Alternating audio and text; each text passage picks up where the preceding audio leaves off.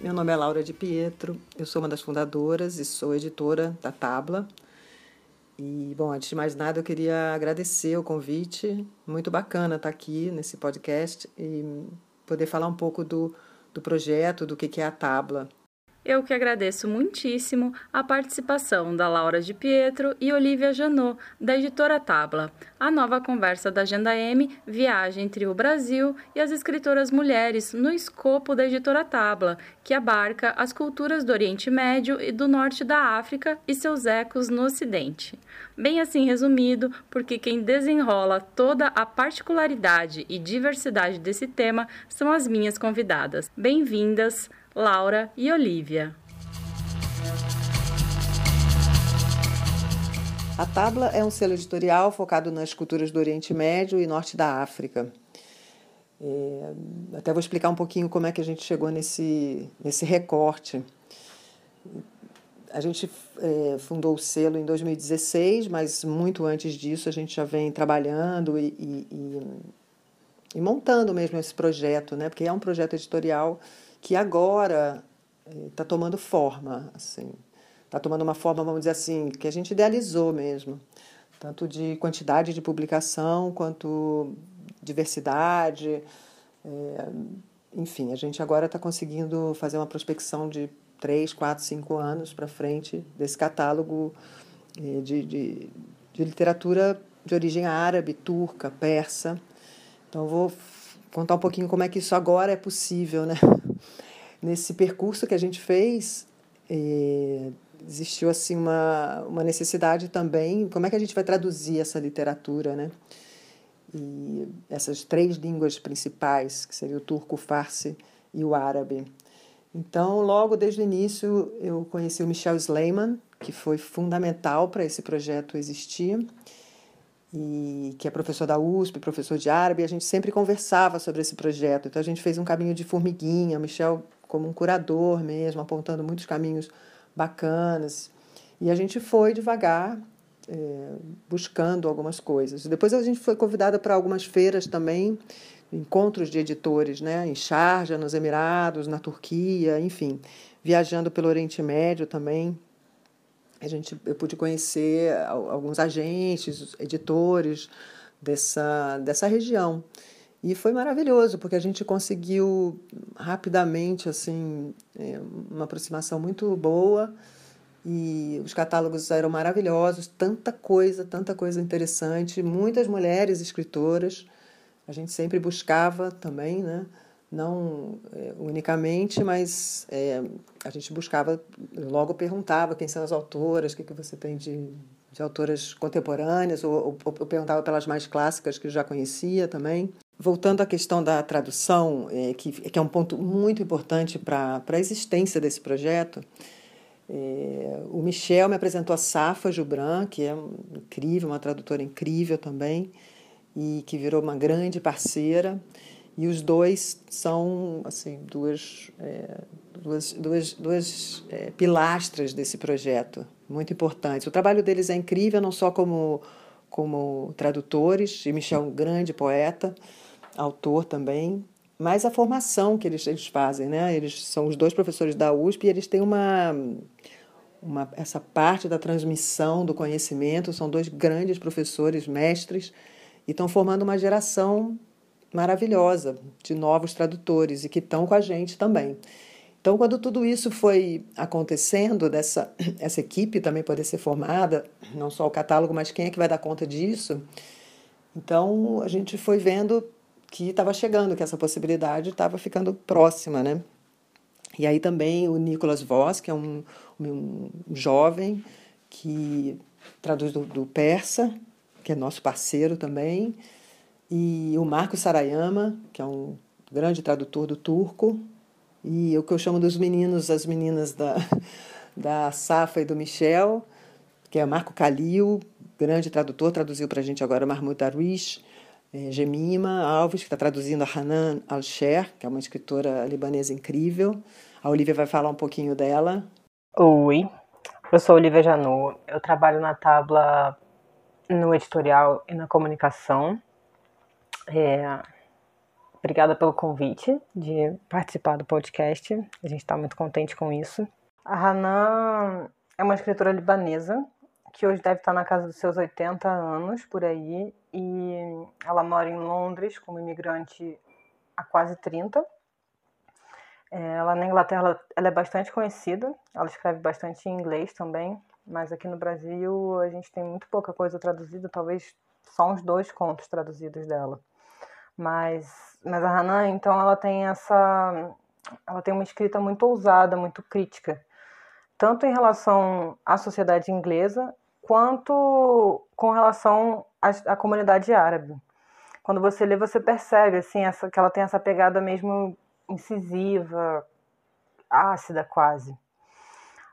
É uma crítica uma crítica muito séria, muito bem organizada, que fica super evidente, principalmente na construção dos personagens. São eles que dão voz a esse discurso todo dela, né? Na maneira como eles agem, é, as escolhas que eles fazem, o que eles representam e tudo. Ela também é muito, muito conhecida por tratar da, da, da questão do, do, feminino, falar sobre sexualidade, essas coisas, mas, mas é interessante que ao mesmo tempo ela faz questão de dizer que não quer ou, ou não precisa do título de feminista.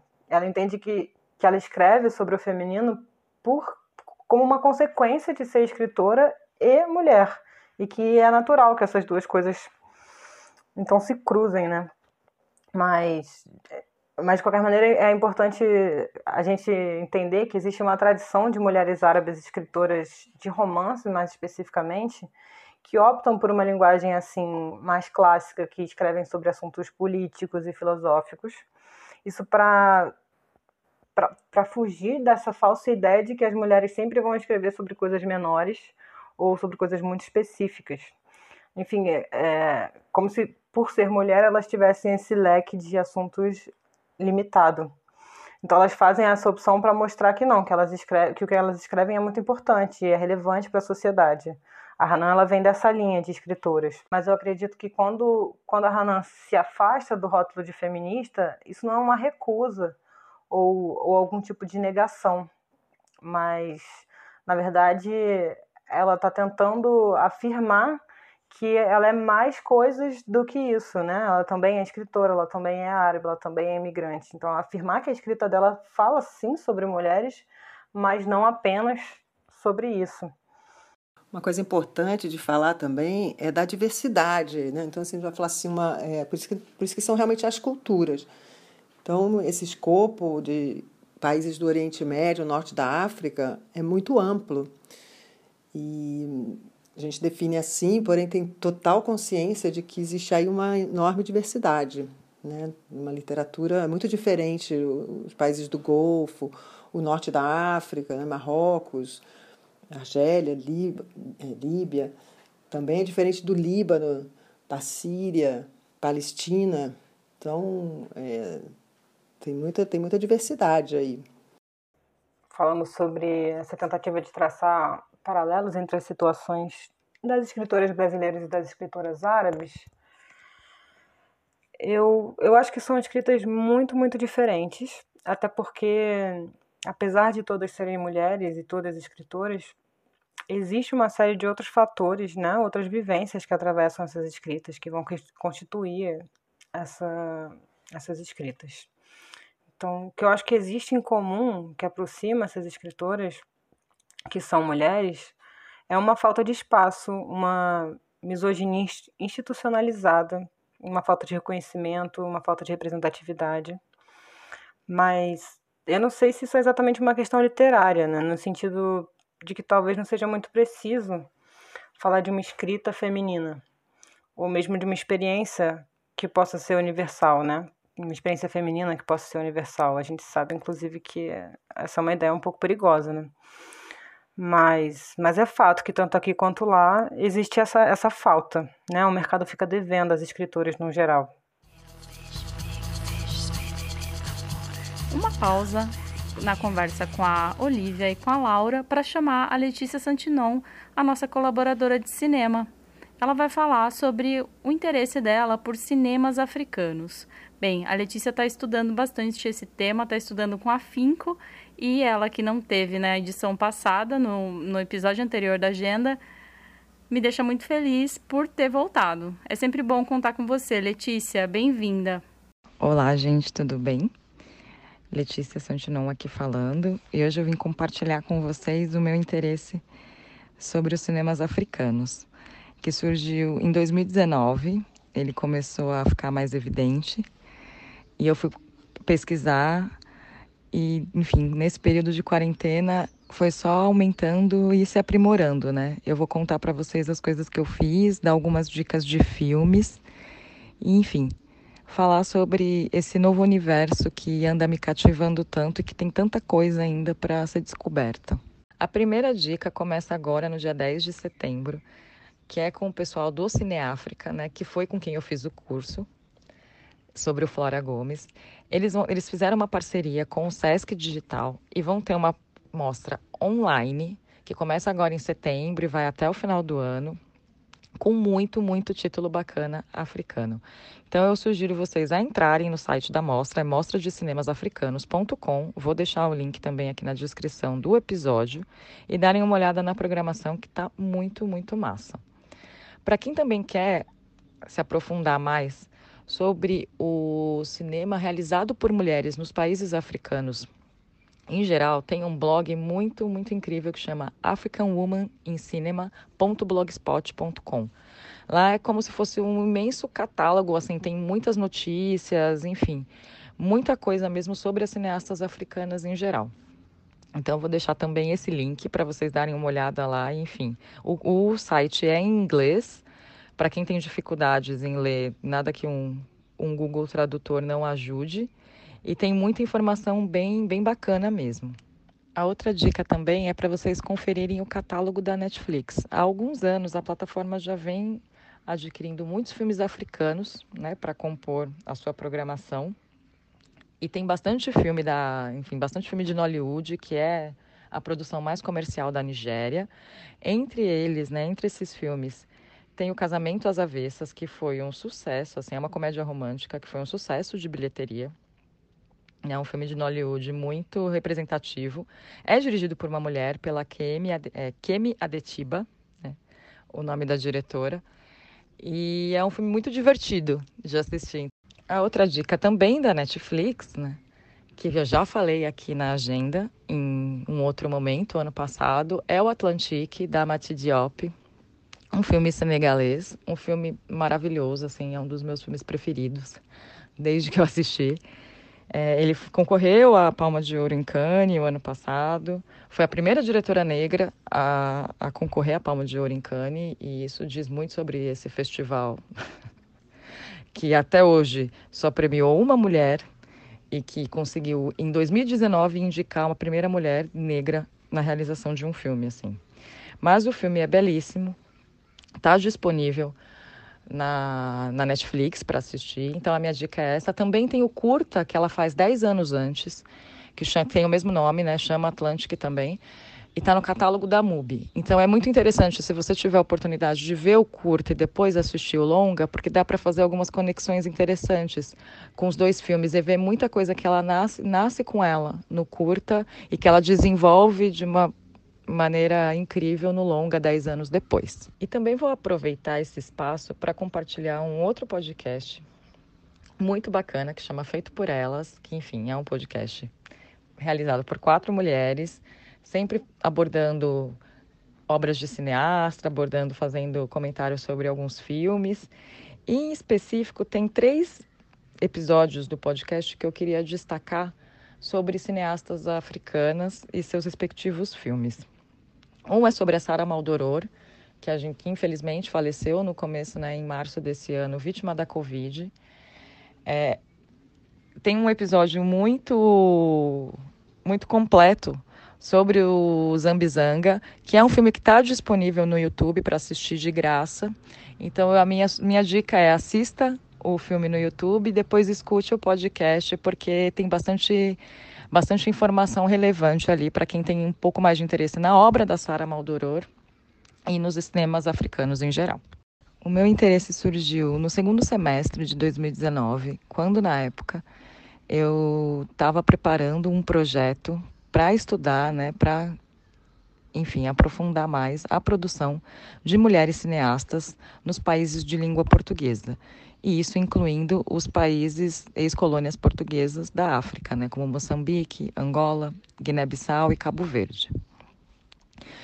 Dentro dessa pesquisa, que enfim foi se transformando ao durante todo esse processo, eu fui conhecendo muitas iniciativas interessantíssimas que tem aqui no Brasil em estudo de cinemas africanos. Tem um núcleo muito forte na Universidade Federal da Bahia, que já estuda cinemas africanos há muito tempo, né?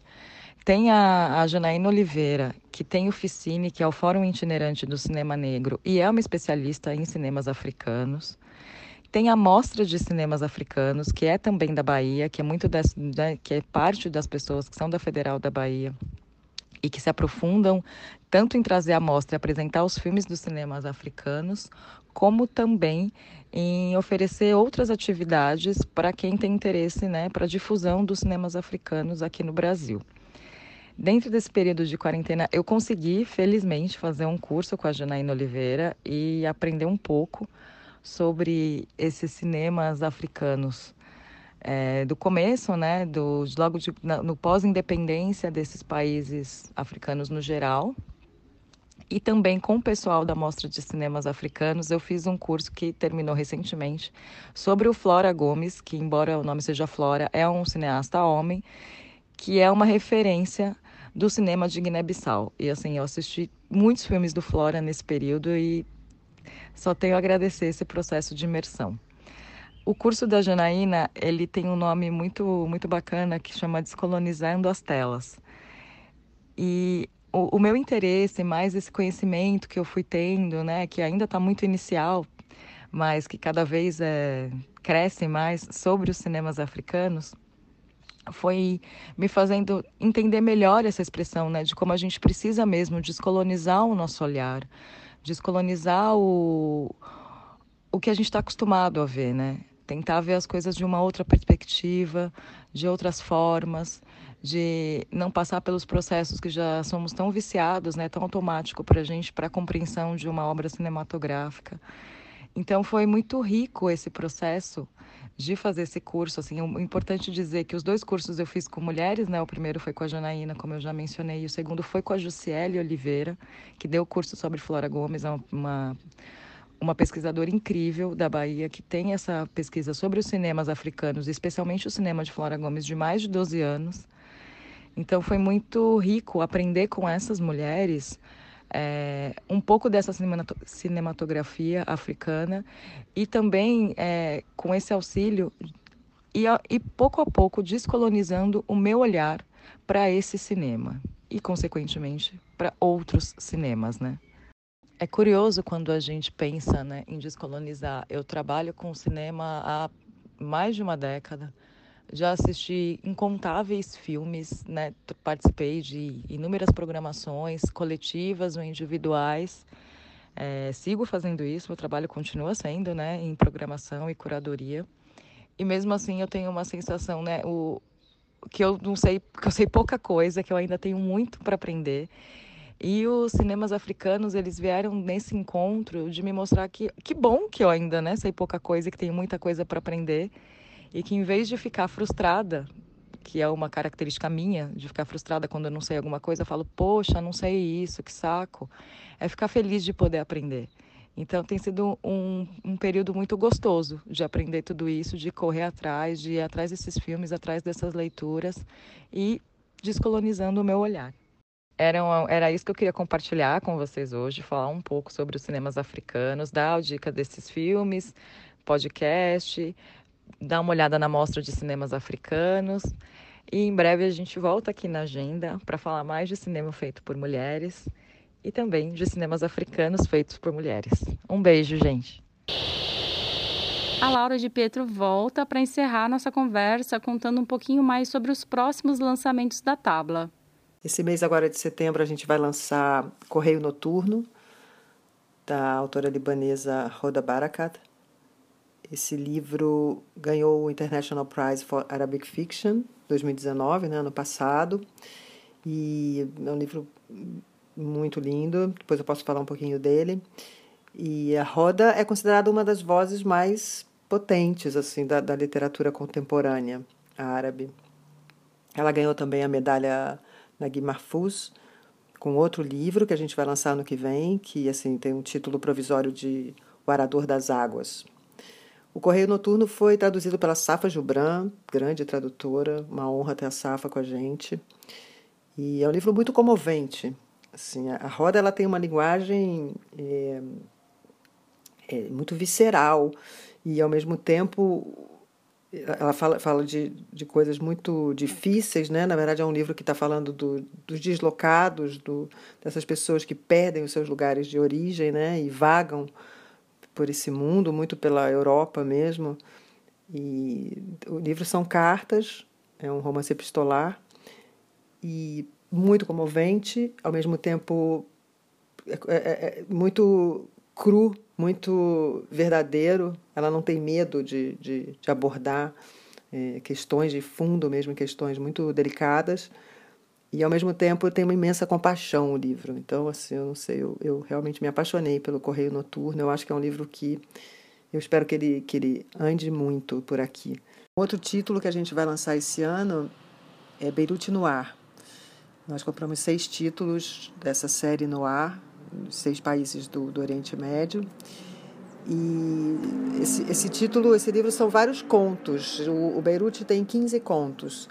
E esses contos foram organizados, editados pela Iman Romaidan, uma escritora muito conhecida no Líbano. E ela organiza, convidou os autores e autoras desse livro para escreverem contos inéditos, né, contos no ar. E é meio a meio esse livro. Então, assim, dos 15 escritores, metade, não sete e meio, mas talvez sete ou oito, eu agora não sei de cabeça, são mulheres. Então, é bem bacana, assim. São todas autoras contemporâneas. O livro são todos contos inéditos também. Uma outra autora importante que a gente ia publicar esse ano, mas ficou para o ano que vem, é Leila Erbil. A Leila é uma autora turca, faleceu em 2013 ela era considerada uma autora feminista e tem um romance, né, que é considerado o primeiro romance eh, feminista da Turquia, que é esse que a gente vai lançar, que se chama Uma Mulher Estranha. E na Turquia foi lançado em 71 e foi considerado um romance feminista por tratar de temas que ainda não tinham sido abordados dessa forma, né? A Leila era muito ativa também politicamente, e ela fundou o, a União dos Artistas Turcos, teve vários cargos é, políticos assim, sempre voltados para a cultura e para a arte.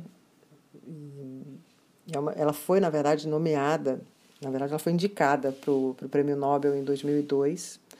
Acho que foi a primeira autora turca, não sei nem se teve outras, mas ela foi, foi indicada, não levou o Nobel, mas Leila, ela tem uma escrita muito particular, ela tem uma, um estilo literário que é muito interessante. E, então, ano que vem, a gente vai ter um livro dela aí no Brasil.